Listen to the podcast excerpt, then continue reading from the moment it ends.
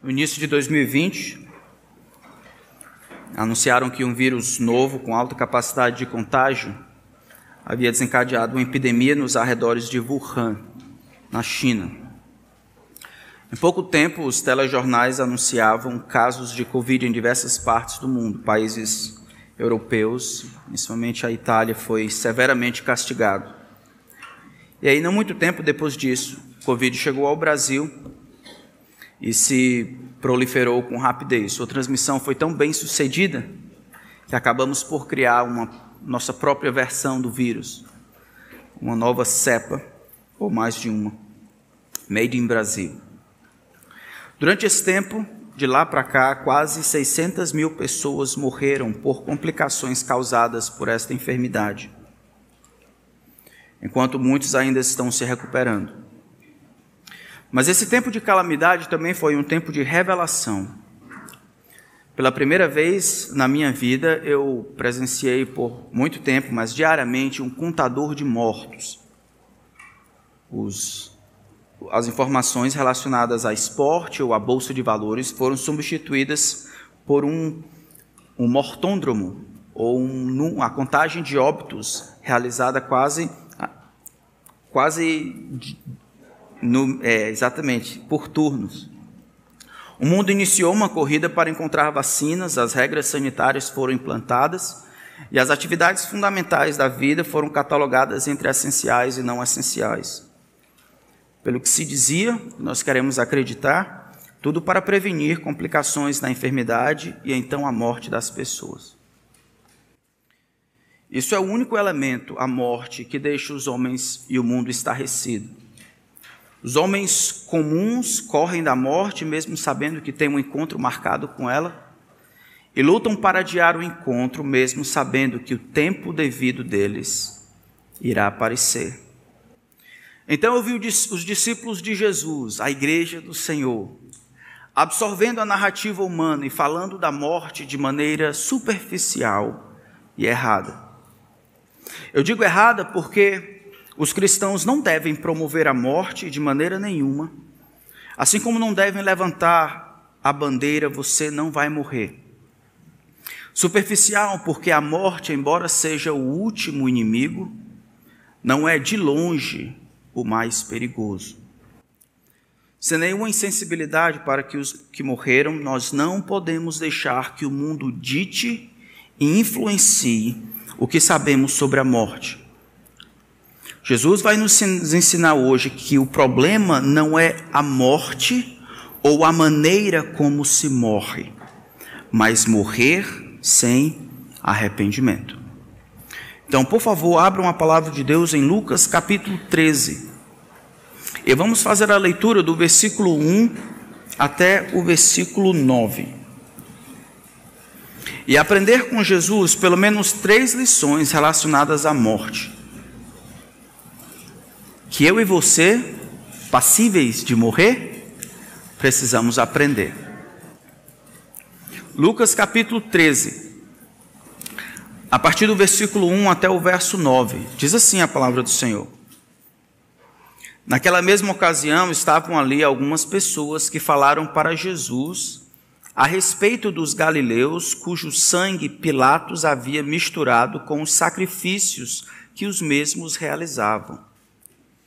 Então Jesus lhes disse: Vocês pensam que esses galileus eram mais pecadores do que todos os outros galileus por terem padecido estas coisas? Digo a vocês que não eram. Se, porém, não se arrependerem, todos vocês também perecerão. E quanto àqueles dezoito sobre os quais desabou a torre de Siloé e os matou, vocês pensam que eles eram mais culpados do que todos os outros moradores de Jerusalém? Digo a vocês que não eram. Mas se não se arrependerem, todos vocês também perecerão. E Jesus contou a seguinte parábola: Certo homem tinha uma figueira plantada na sua vinha, e vindo procurar fruto dela, não achou. Então disse ao homem que cuidava da vinha: Já faz três anos que venho procurar fruto nesta figueira e não encontro nada. Portanto, corte-a. Porque ela ainda está ocupando inutilmente a terra.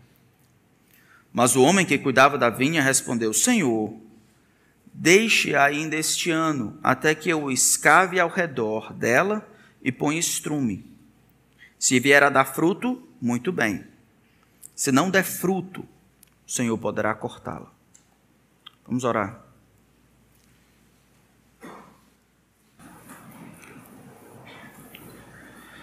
Senhor, enquanto abrimos a tua palavra, veja que ela está, está aberta diante de homens e mulheres que, por natureza, não darão atenção ao que o Senhor quer dizer. Nosso corpo e a nossa carne falham nossas percepções são mentirosas, nosso coração enganoso. Ajuda-nos, Senhor, a pensarmos com clareza sobre a morte, sem fugir do assunto, sem colocar panos mornos, sem sermos insensíveis, mas sermos fiéis ao ensino que nós recebemos do Senhor Jesus, o nosso exemplo. Agora que a tua palavra está aberta então diante de nós, eu peço a ti, Espírito, que no teu poder o Senhor nos instrua, conforme a nossa necessidade. Que o Senhor triunfe sobre as mazelas que nós temos e nos fale a verdade. Que o Senhor não nos permita fugir do que ela tem a dizer, que ela seja a linha sobre a qual o nosso pensamento, as nossas motivações caminham que ao final desse tempo só o Senhor receba a glória que merece. É o que nós imploramos, no nome de Cristo. Amém. O texto que nós temos diante de nós é um texto único do Evangelho de Lucas. Ele está ligado ao, ao início dessa peregrinação em direção a Jerusalém, que iniciou-se no capítulo 9 do Evangelho de Lucas. Versículo 51 diz: E aconteceu que, ao se completarem os dias que deveria ser levado ao céu, Jesus manifestou no semblante a firme resolução de ir para Jerusalém. Durante essa travessia ou essa jornada, bem perto da sua paixão, Jesus ele vai ter a oportunidade de falar para os seus discípulos, explicando o que se, o, o que se requer dos discípulos, o que, que eles devem pensar, sendo que eles estão caminhando para Jerusalém. Mas Jesus vai ter uma grande oportunidade de conversar com aqueles que, de alguma forma, desse período, ouvindo de Jesus, eles querem saber o que Jesus tem a dizer. Eles querem, durante esse tempo, perguntar e saber informações sobre quem é Jesus e o que Jesus demanda daqueles que são os discípulos. Durante esse tempo, Jesus vai ter a oportunidade de falar a multidões. É isso, por exemplo, que aconteceu no versículo 54 do capítulo 12. Jesus disse ainda às multidões. Milhares de pessoas estão peregrinando porque haveria festa não poucos dias depois. E Jesus tem muitas pessoas caminhando com ele para Jerusalém. Do versículo 54 e o versículo 55 do capítulo 12, Jesus está dizendo sobre a importância de admitir que os dias estão próximos, de perceber os sinais, o que está acontecendo com a vinda de Jesus. No capítulo 57, ele fala ainda às multidões sobre a necessidade de resolver as coisas com Deus antes do fim. E aí, enquanto Jesus está falando sobre a necessidade de resolver as questões com Deus antes do fim, porque o fim se aproxima, é nesse momento, naquela mesma ocasião, o versículo 1 do capítulo 13 diz: que umas pessoas começam a conversar sobre uma tragédia. Quero que vocês tentem se colocar naquela situação. Ah, tragédias aconteciam direto. Essa tragédia aqui, no entanto, ela é explicitamente ligada à adoração. Flávio Joséfo, que era um dos historiadores daquela época judeu, falava que os galileus eram de todos os habitantes ali da Judéia, e seus arredores os mais briguentos de todos. Eles eram aqueles que estavam prontos para uma briga constantemente. Então, os galileus, esses que moravam na Galiléia, desceram para Jerusalém com o propósito de adorar, e aí naquele momento, enquanto eles estavam adorando, duas coisas podem ter acontecido. O Pilatos, o mandatário de Roma, foi de maneira traiçoeira e matou aqueles homens enquanto eles adoravam e pegou o sangue deles e misturou ao sangue que eles ofereciam dos animais a Deus, um total desprezo ao ritualismo e à religião judaica, ou ele simplesmente matou enquanto eles estavam adorando. E aí seria uma figura de linguagem para dizer que ele não respeitou o processo e a adoração daquelas pessoas. Imagine então que as pessoas não falavam de outra coisa, senão disso. Imagine o que queria acontecer se alguém entrasse aqui ou em outro canto, enquanto as pessoas estão adorando, e começasse a matar todo mundo. Muito tempo depois, as pessoas estariam perguntando: rapaz, foi o que aconteceu? Qual o significado disso? Qual a importância disso? Eles eram mais culpados, eles eram menos culpados, eram pecadores, eram hipócritas. Deus não se importa, o justo sofre. E todas as ideias que estavam ali pairando na mente do povo. Era isso que as pessoas estavam perguntando constantemente. Jesus escuta. Enquanto elas descrevem a situação que a gente não tem muito em outros relatos históricos, Jesus, ele muda o ângulo como faz constantemente e direciona para aquilo que é mais importante. Jesus, ele usa-se de uma tragédia, de uma morte súbita, de uma traição e assassinato para dirigir a atenção daqueles que conversavam sobre o assunto da morte de outros, para considerarem a sua realidade espiritual. Nós já sabemos de antemão aqui, pelo próprio exemplo, que nós, eu e você, estamos muito mais abertos e compelidos a conversar sobre a morte dos outros mas o assunto de morte na nossa casa é sempre a dos outros. Ninguém senta ao redor da mesa, faz um fundir, e entre um, um chocolate e outro pergunta: rapaz, e aí? Será que a gente está pronto para morrer essa semana? Meu filho, diga, pensou na morte? Como vai ser? Teto cai? Ninguém, não é um assunto que se conversa. E Jesus sabe disso. Enquanto os homens estão conversando sobre o assassinato traidor que Pilatos fez, Jesus se utiliza do conceito da morte e vai ensinar para esses homens que os olhos deles precisam estar atrelados e direcionados para a condição espiritual do seu próprio coração. Quase 600 mil pessoas morreram. 500 milhões de pessoas morreram no, próximo, no ano passado no mundo inteiro. O discípulo de Jesus, ele precisa pegar esse número gigantesco e pensar na sua própria condição espiritual. Jesus vai direcionar a atenção dos olhos dessas pessoas pra, da morte dos outros para si e vai tirar a atenção da morte ou da morte como situação ou da morte o como se morre para aquilo que é mais perigoso do que simplesmente morrer. É morrer ou passar para o outro lado sem ter um coração arrependido. Isso aqui não é história de pastor, é Jesus quem está dizendo.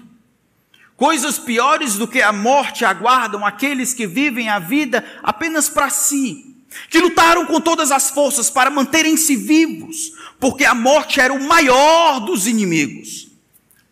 Ignoraram que o problema não é morrer ou como se morre, trágico ou não mas se morrem sem estarem preparados para o que os aguarda depois.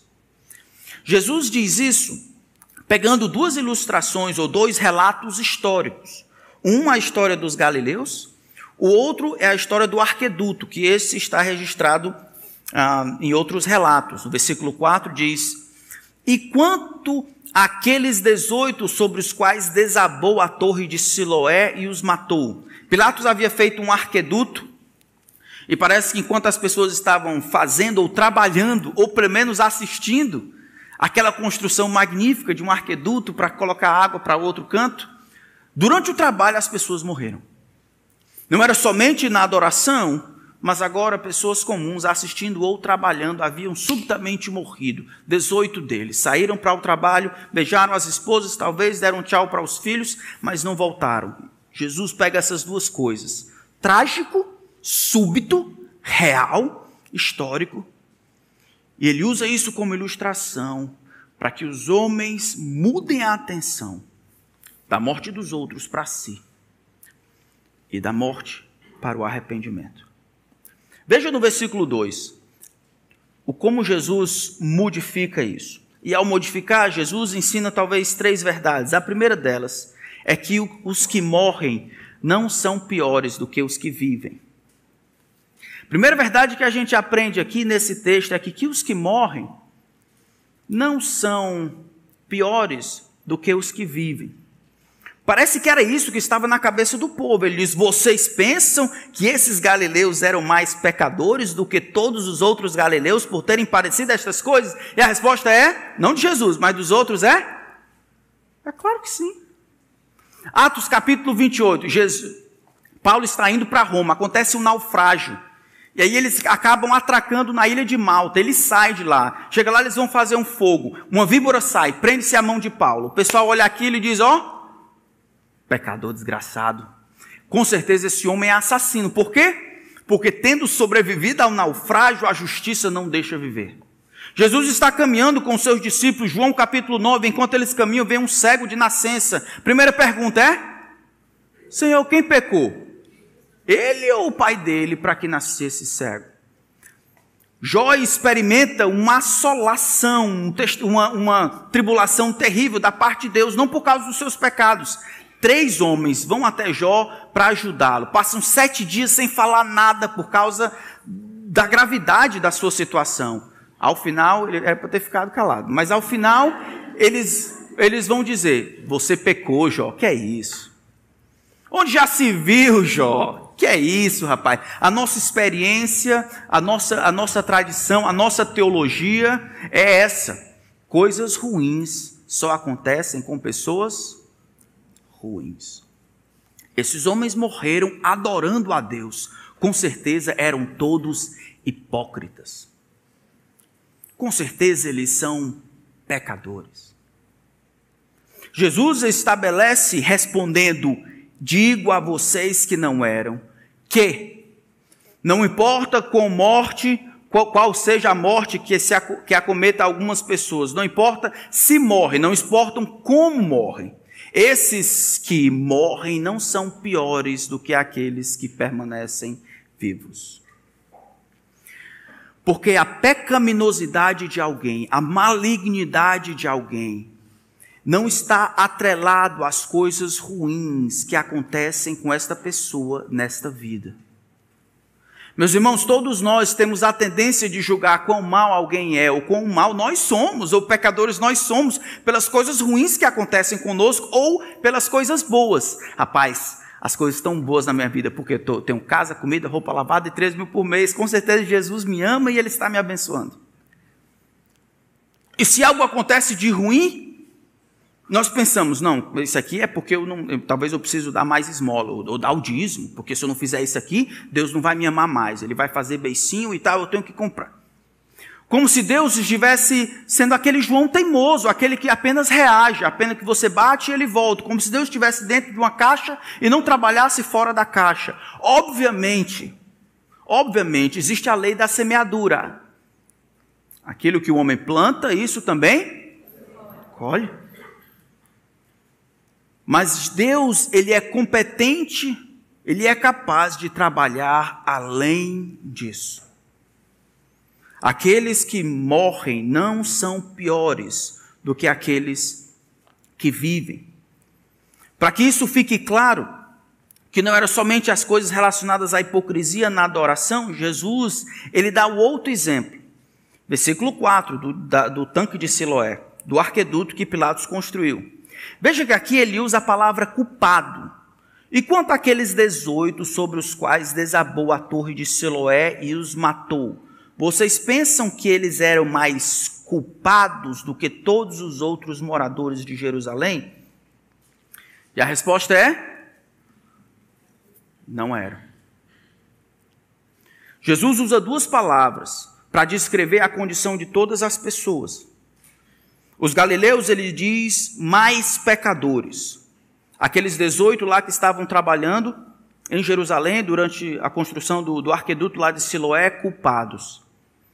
Então, presume Jesus está presumindo que assim como os que morrem não são piores do que os que vivem, os que vivem não são melhores do que os que morrem. Pecado e culpa paira sobre os ombros de todos os homens. Todos os homens, não importa se adoram ou se não adoram, todos os homens são pecadores e culpados diante de Deus.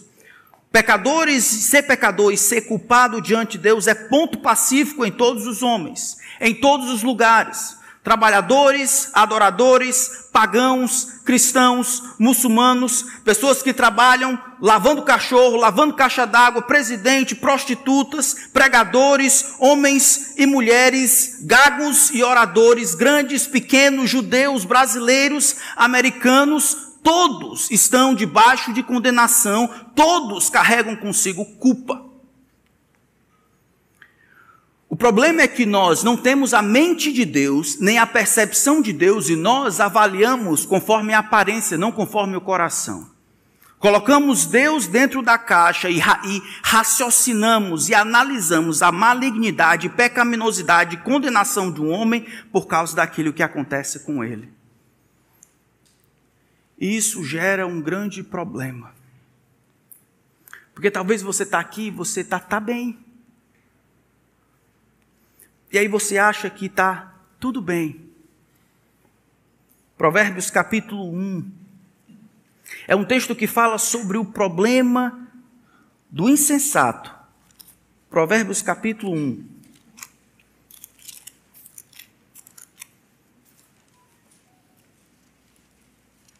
Versículo 32. Ele diz assim: os ingênuos são mortos porque se desviam da sabedoria. E os tolos são destruídos, por quê? Por estarem satisfeitos consigo mesmos. Uma outra maneira de dizer é que os tolos, aqueles que não conseguem perceber a realidade, falta-lhes o temor do Senhor, eles estão satisfeitos, ou eles consigo mesmos, ou têm uma falsa sensação de bem-estar. Coração dos homens, ou a nossa realidade espiritual, é como, é como o que se passa dentro do coração, dentro das vísceras de alguém, que alguém do lado de fora não consegue perceber o que está acontecendo lá dentro. É necessário um determinado exame ou um raio-x para que se demonstre o que passa ali dentro. A lei de Deus faz isso. Os nossos corações, nem de nós para nós, nem de nós para os outros, nós olhamos por cima, nós não percebemos a verdadeira realidade das pessoas. Jesus, no entanto, diz que todos os homens estão debaixo de condenação, a pecado e culpa que paira sobre todos os homens, independente daquilo que acontece com eles, independente da morte, independente de como morrem. Mas quando se nós, vendo alguém bem ruim, às vezes no filme sendo morto, não levantamos a mão assim dentro do, né, e dizemos bem feito. Também que morreu assim, morreu gritando, era ruim. Ou porque a justiça foi feita, nós às vezes nos alegramos porque fulano de tal, outra pessoa tendo sido tão ruim ou tendo sido tão bom, pelo menos de fora, de fora, acabou sendo vindicado. E nós esquecemos que o olhar de Deus perpassa não somente as ações, mas as motivações por trás. E da perspectiva de Deus, ninguém está imune de pecado ou inocente diante de Deus. Quando olhamos para Romanos capítulo 3, vamos olhar lá. Testemunhas são levantadas para ajudar este pobre camarada.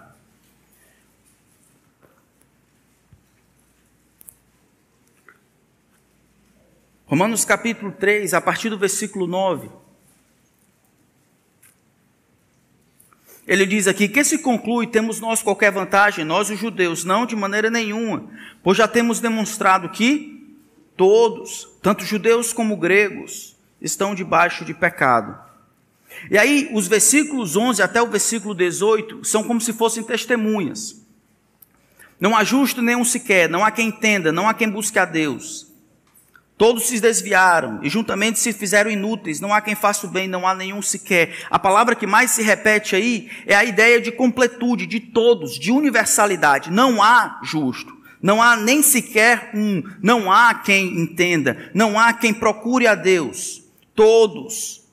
Não há quem faça o bem, não há nenhum sequer. O que, o que Paulo deseja fazer aqui, pegando esses textos do Antigo Testamento, é, é mais ou menos fazer como aquela luta de cabo de guerra. Só que trabalha de maneira contrária. Vocês já brincaram de cabo de guerra. Esse camarada aqui, ele se apresenta diante de Deus e ele quer ser justo. Ele quer ser aceito diante de Deus por aquilo que ele fez. Ele é um cara legal, pelo menos é assim que ele se vê. E aí ele quer provar que ele é um cara legal, que deve ser aceito diante de Deus. Paulo, do contrário, olhando a escritura, diz: Não, você não é. E aí esse homem levanta testemunhas. Ele levanta testemunhas que possam ajudar a, a ajudá-lo a ir para o lado de cá para que ele puxe a corda, para que ele puxe a corda para que vença essa batalha. Todas as testemunhas que ele coloca, no entanto, acabam se aproximando dele para ir para o outro lado. Na verdade, vai trabalhar aqui contra ele. É como um camarada que está caminhando em direção ao precipício. E lá, pendurado no precipício, ele clama por ajuda. Ei, alguém me ajude, eu preciso de ajuda.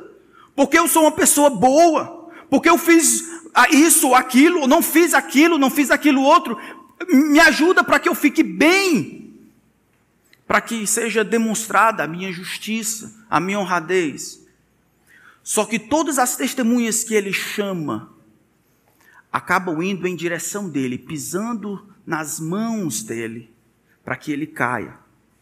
Quando a lei de Deus é colocada, quando os dez mandamentos são colocados, levantados como testemunhas, para afirmar quem você é, todos eles Todos eles, a uma só voz, apontam um dedo e diz: Você é pecador.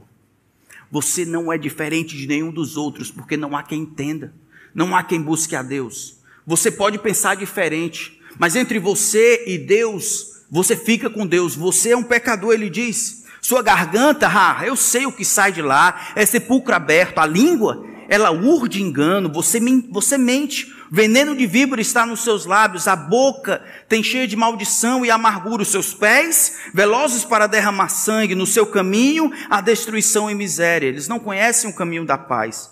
Não há temor de Deus diante dos seus olhos. A vista de pelo menos os dez mandamentos, pegando o homem e observando de todos os ângulos o que ele pensa, o que ele deseja, em comparação com os outros homens, o que ele fala, o que ele planeja, o que ele raciocina, não existe temor, nada que seja a favor dele diante de Deus.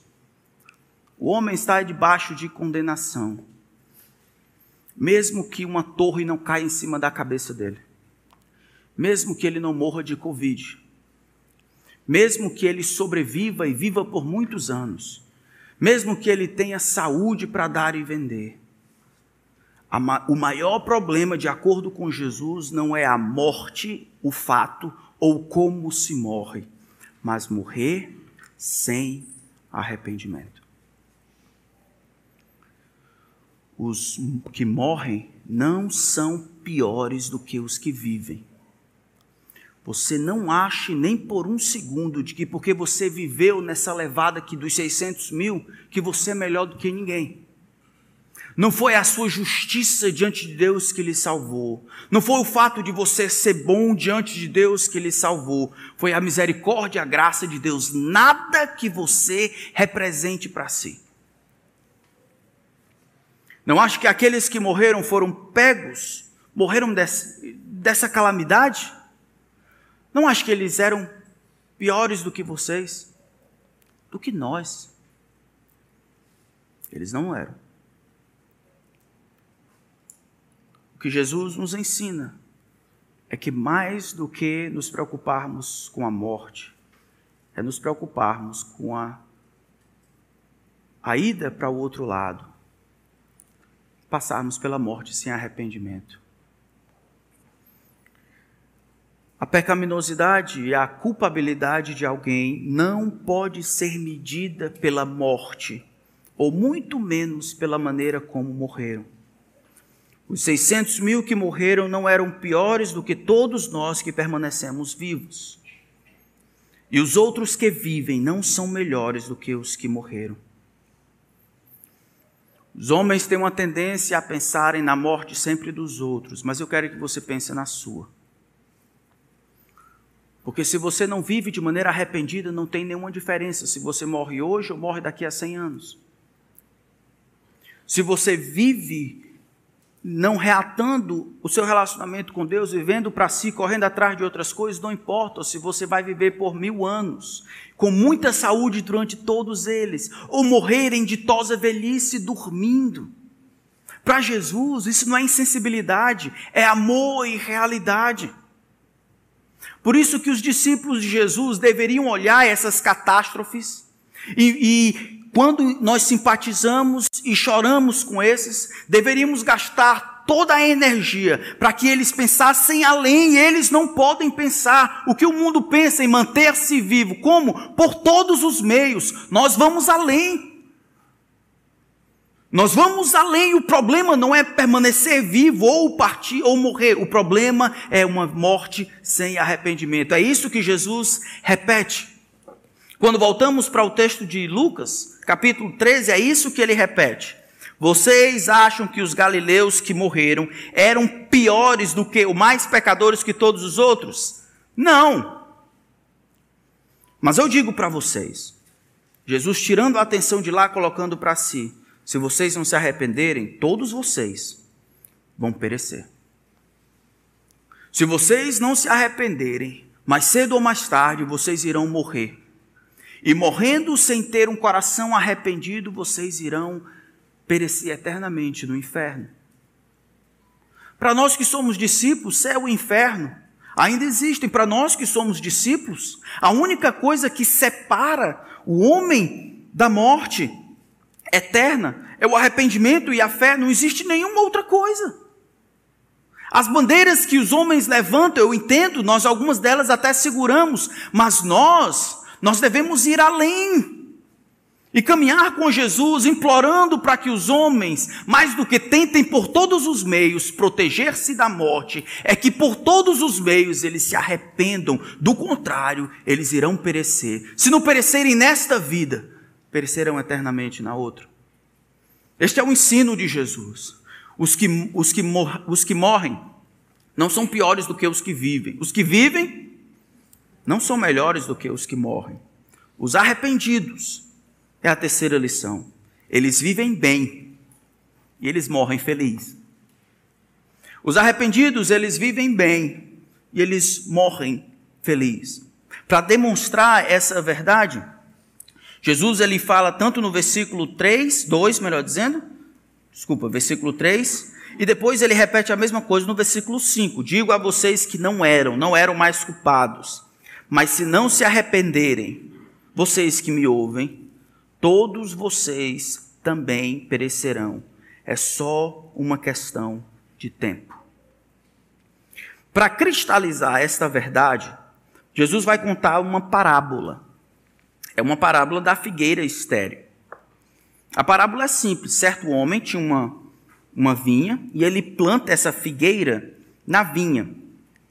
E ele vai procurar fruto nessa figueira. Então disse, mas não encontrou. Então disse ao homem que cuidava da vinha, versículo 7. Já faz três anos que venho procurar fruta nessa figueira e não encontro nada. Normalmente as figueiras elas davam fruto depois de três anos. Então já era o terceiro ano que esse homem vinha procurar essa figueira, provavelmente tinha seis anos.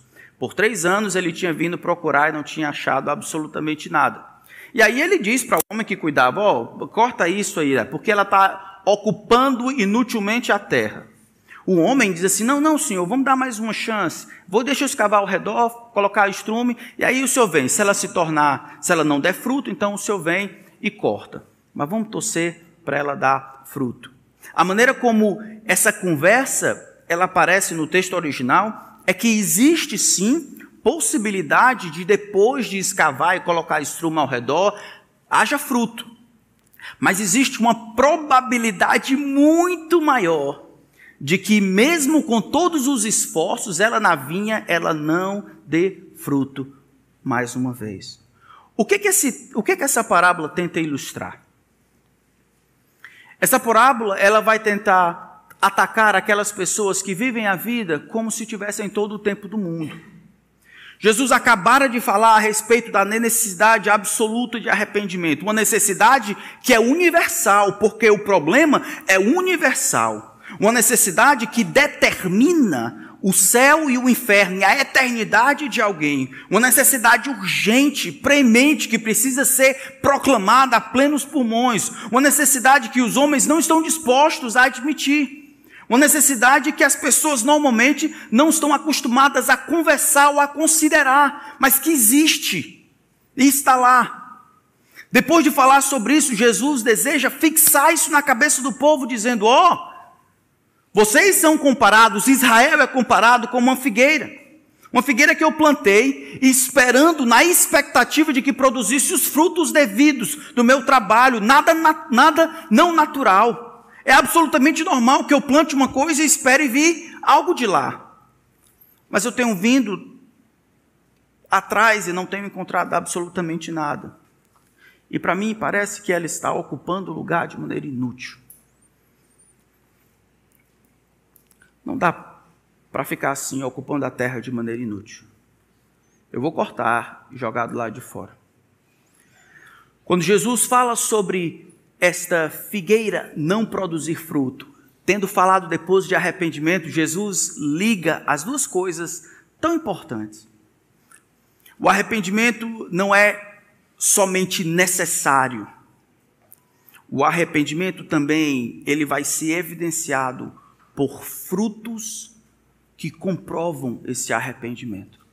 Somente árvores ou pessoas arrependidas é que produzem esses frutos.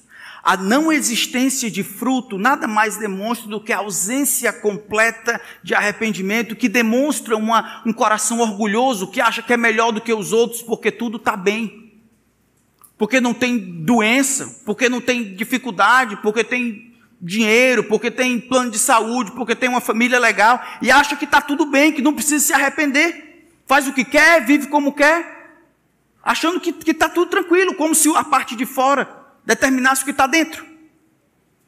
A ausência de fruto nada mais demonstra do que a ausência de arrependimento. A necessidade de arrependimento, irmãos, é absolutamente universal.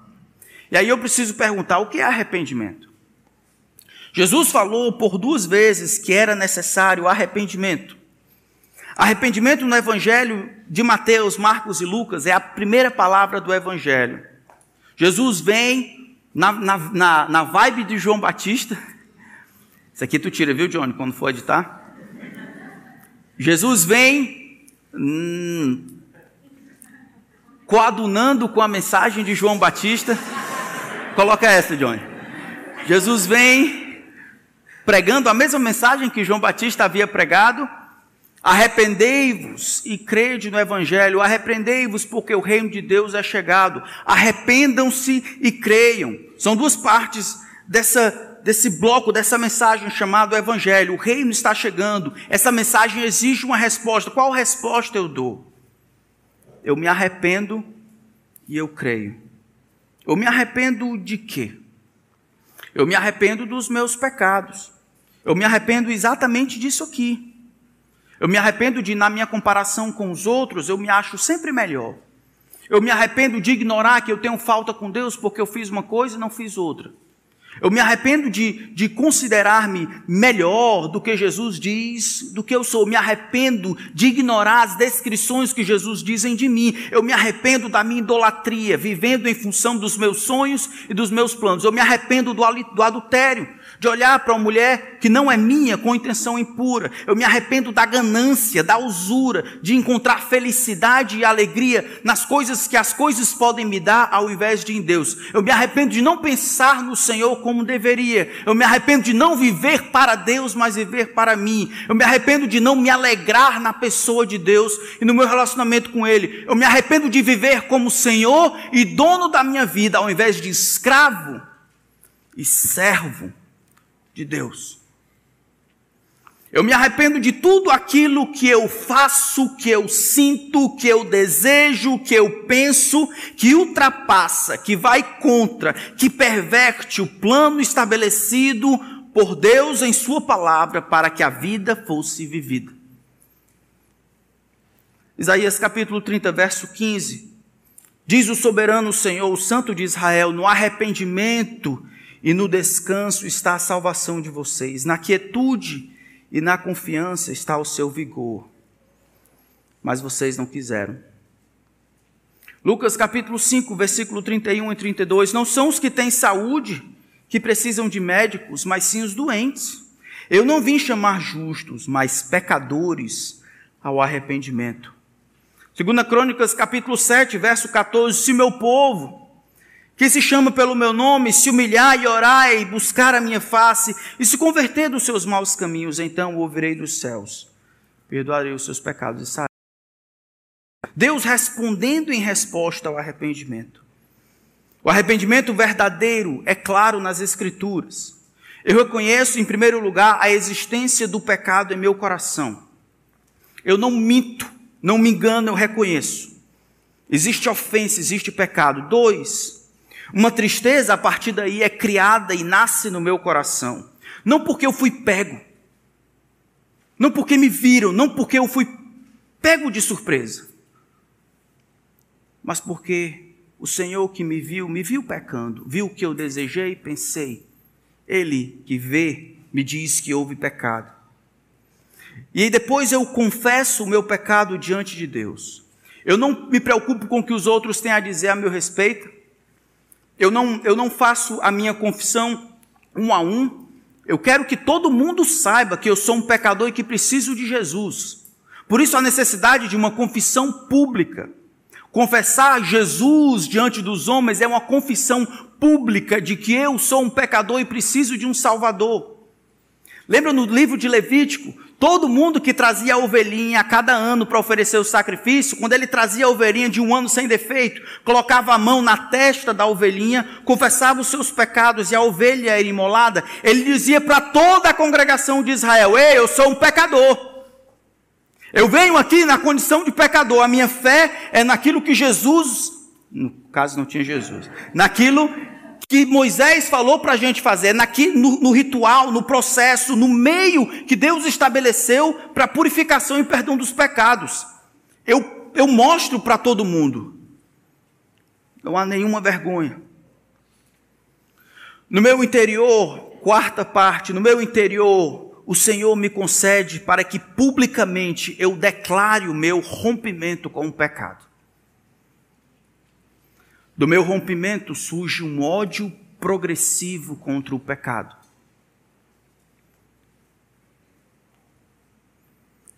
E é só depois disso que eu posso dizer que o pecado ele foi trabalhado como deveria e o arrependimento chegou ao seu objetivo final reconhecer, aceitar o que Deus diz sobre aquilo, reconhecer a tristeza que, que, que se segue aquilo, porque o pecado é contra Deus, a confissão.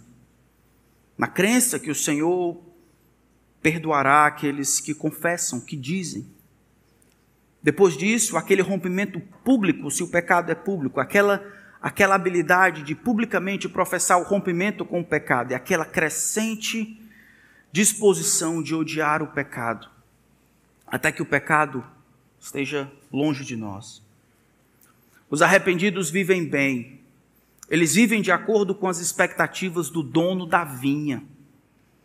A árvore que produz fruto, ela produz, ela cumpre o seu objetivo de vida, frutos dignos de arrependimento, funciona de maneira apropriada e cumpre o plano para o qual ela foi criada. Sem arrependimento não existe vida. O homem disse: sem ele, o arrependimento, não existe o perdão dos pecados. Nunca existiu uma pessoa perdoada que antes também não tenha passado pela experiência do arrependimento. Jamais houve alguém lavado no sangue de Cristo que não sentiu, lamentou, confessou e odiou seus próprios pecados. Sem um arrependimento, a pessoa não está preparada para o céu. Não poderíamos ser felizes se chegássemos ao céu possuindo um coração que ama o pecado. A companhia dos santos e dos anjos jamais nos traria qualquer satisfação. Nossa mente não estaria em harmonia com uma santidade que perduraria para todo sempre. Por isso eu digo: vocês precisam se arrepender. E deixar que o arrependimento ele tenha o seu processo completo. Reconhecimento, com tristeza, confissão, rompimento, ódio. Ódio crescente para com o pecado que nós fazemos contra Deus. Permanecer sem possuir os frutos é ocupar inutilmente a terra. Acredito que o Senhor esteja falando primariamente para Israel. Mas me diga, quando o Senhor vem visitar você, quais frutos você tem? Eu, eu fico pensando, quais frutos você tem? Pensando naqueles irmãos que acham que são jardim de Deus. Eles são carvalhos de justiça ou florzinha de Jesus. Eles dizem que Deus queima e Jesus queima em seus corações, mas não tem nenhum sinal de fumaça. Eles de fato dizem que Jesus é o seu maior amor, mas não conseguem falar de Jesus, a esposa, ou o marido, ou a mãe, ou o filho, tem que empurrar do contrário. Eles são religiosos, pessoas que se habituaram à rotina. E digo um fruto meus irmãos, nós temos ouvido isso esses últimos domingos, é o que Jesus tem dito quando seguimos na sequência. Você e eu estamos numa situação, numa posição extremamente privilegiada. Assim como aconteceu com Israel. Qualquer pessoa que esteja na vinha, como nós estamos, cabe a você, é exigido de você uma grande responsabilidade. Muitos homens não escutaram o que você escutou, não sabem o que você sabe, não tiveram as, os privilégios e as possibilidades que você tem. Mas quais frutos de arrependimento você demonstra? Não é uma questão de estar na vinha, é uma questão de produzir os frutos. Uma árvore que não produz frutos é como sal que não salga, como luz que não brilha. A linguagem daqui é a mesma de Mateus capítulo 5. Para nada mais presta, senão para lançado fora, ser pisado pelos homens. Homens e mulheres que se dizem discípulos de Jesus, mas não carregam a cruz e vivam em função dos outros, de maneira sacrificial, amorosa, aberta, não demonstram frutos que só Deus poderia produzir, eles não prestam para nada. Você não precisa de Jesus para fazer as coisas naturais. Para trabalhar, talvez qualquer um trabalhe, ninguém precisa de Jesus para trabalhar. Trabalhar para ganhar dinheiro, o mundo faz. Ora, amar sua mãe, o mundo faz. Amar sua esposa que ama você, o mundo faz. Quais são as coisas sobrenaturais que somente Deus poderia produzir que estão patentes na sua vida? Ninguém precisa de Jesus para vir adorar a Deus uma vez por semana. Isso aí está cheio, em todo canto. Nós precisamos de Jesus para produzir frutos dignos de arrependimento. Aqueles que ninguém mais pode produzir. Aquele perdão de dentro para fora. Aquela ausência de retaliação. Aquele desejo de dar sem esperar receber a vida em servitude e amor para os outros. Isso é impossível aos homens. Então, quando Jesus visita a tua vida, o que você tem para mostrar? Quais são as expectativas que ele tem em investir em você? Todos nós aqui podemos servir, caso sendo, casos, digamos, ser cristãos. Todos nós. Vamos concluir com algumas aplicações.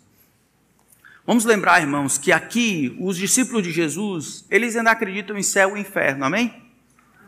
E as pessoas vão para o céu por quê? Porque são boas? Não, porque temos demonstrado que não há um justo, nem sequer um. Vão para o céu por causa daquilo que Jesus fez na cruz. Vão para o céu porque ele morreu e ressuscitou. Vão para o céu porque eles se arrependeram dos seus pecados e creram que o sacrifício de Jesus pagava o que eles deviam. Jesus os aproximou de Deus. Então vamos demonstrar que esse é o nosso negócio. Céu e inferno. Para além de, de coisinhas dessa vida. Então, aqueles que estão ainda vivendo nessa época de Covid, use suas máscaras, higiene as suas mãos, seja precavido, diga aos outros, se você achar que deve fazer, para que façam as mesmas coisas, mas não permita, nem por um segundo, que as pessoas acreditem que viver e ter saúde são as coisas mais importantes da vida. Ou que a morte é a pior de todas as coisas que podem acontecer. Diga aos homens que eles precisam se arrepender antes do fim, porque não existe nada nem ninguém, qualquer procedimento que impeça aos homens de se encontrarem com o Senhor naquele dia. E o que pode protegê-los é o arrependimento e a fé em Cristo.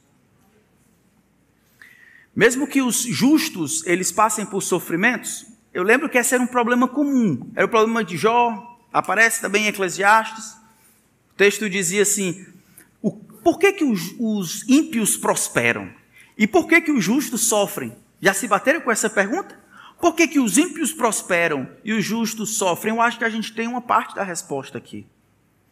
Porque essas coisas que acontecem nessa vida não são finais ou definitivas.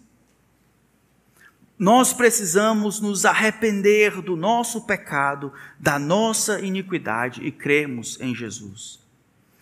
Isso não é o fim da história, isso não prova absolutamente nada. É o arrependimento e a fé em Jesus que demonstra onde nós vamos passar a eternidade. Diga para os homens que é isso que eles precisam concentrar a energia. No Brasil, então, quase 600 mil pessoas morreram de Covid até agora. E o problema, nós já sabemos, não é a morte ou a maneira como se morre, mas morrer sem arrependimento. E é para essa situação, para essa decisão que nós vamos empurrar os homens. O texto diz que o Senhor irá cortá-la na ausência de fruto. Eu queria que você orasse para que Deus concedesse arrependimento à nossa igreja. Comece por você. Peça para que Deus lhe conceda arrependimento. Arrependimento verdadeiro, não aquela tristeza michuruca que termina quando lhe dão um bombom. Mas aquela tristeza que produz vida, aquela tristeza que é resultado de pensar certo a respeito de você e do que você fez com base na palavra de Deus, aquela tristeza que depois de ficar triste leva àquela confissão, leva ao rompimento, leva a detestar, odiar com todas as forças aquilo que causa repulsa ao coração de Deus. Aquilo que faz com que o pecado seja tão amargo, tão amargo, que fará com que Jesus seja doce ao nosso coração. Depois de orar por você e orar pela igreja, ore para que Deus purgue a sua igreja. Que Deus retire da vinha dele aqueles que estão inutilmente atrapalhando o solo. Já imaginou o tanto de, de trabalho e o tanto de investimento que esse Senhor está fazendo nesta figueira que não produz fruto, drenando os, os recursos do Senhor, o trabalho, o investimento que aquele homem poderia fazer numa videira, numa figueira que está produzindo, agora ele tem que colocar em uma que não tem produzido. Ano após ano não tem produzido. Ore para que Deus purgue a sua igreja. Nós estamos aqui para viver para Cristo, amar uns aos outros. Mas por um segundo, devemos pensar que a nossa responsabilidade entreter os bodes ao invés de alimentar as ovelhas. O plano de Deus é que aqueles que frutifiquem, eles frutifiquem ainda mais, porque nisso é glorificado o Pai. Mas o plano de Deus é que aqueles que não frutificam, mesmo a despeito de todo o esforço, talvez simplesmente comprova que eles não se arrependeram e se não se arrependeram, não importa o tipo de investimento e estrume que você vai colocar lá, ele está lá inutilmente. Ele não precisa de estrumo, precisa ser cortado. Que Deus purgue a sua igreja, para a glória do seu nome, e para o benefício do seu reino. Vamos orar.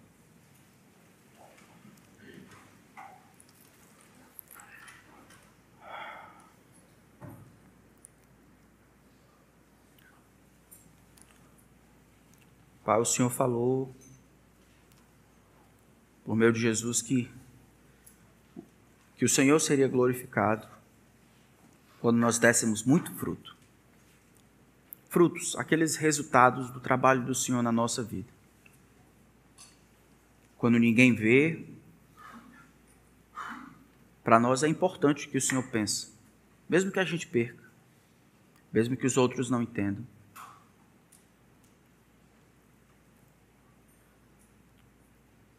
Ajuda-nos, Senhor, a vermos esses frutos. Eu peço que aqueles que estão aqui, que o Senhor levante irmãos e irmãs, amigos de verdade, que possam confrontar uns aos outros.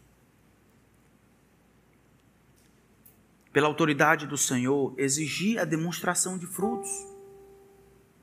Um amor altruísta, uma fé operante, uma esperança bendita. Concede, Senhor, a nós, concede a mim, arrependimento verdadeiro. Arrependimento sobrenatural. Arrependimento que não pode ser produzido por qualquer outra coisa, qualquer outra pessoa, que não pode ser manufaturado, que é dado como um presente gracioso do alto pelo teu Espírito concede a nós. E purga a tua igreja, Senhor. Que aqueles que não frutificam, porque não são figueiras, que o Senhor tenha misericórdia deles. Mas não permita que eles fiquem ocupando inutilmente o espaço. Que o Senhor nos ajude a compreender a sobrenaturalidade da dinâmica da vida cristã. Em nós habita o mesmo poder daquele que ressuscitou Jesus Cristo dentre os mortos, para produzir frutos. Nós queremos todos os dons que o Senhor deseja nos dar, para revertermos em bênção para os outros e glória para o teu nome. Oramos no nome de Cristo. Amém.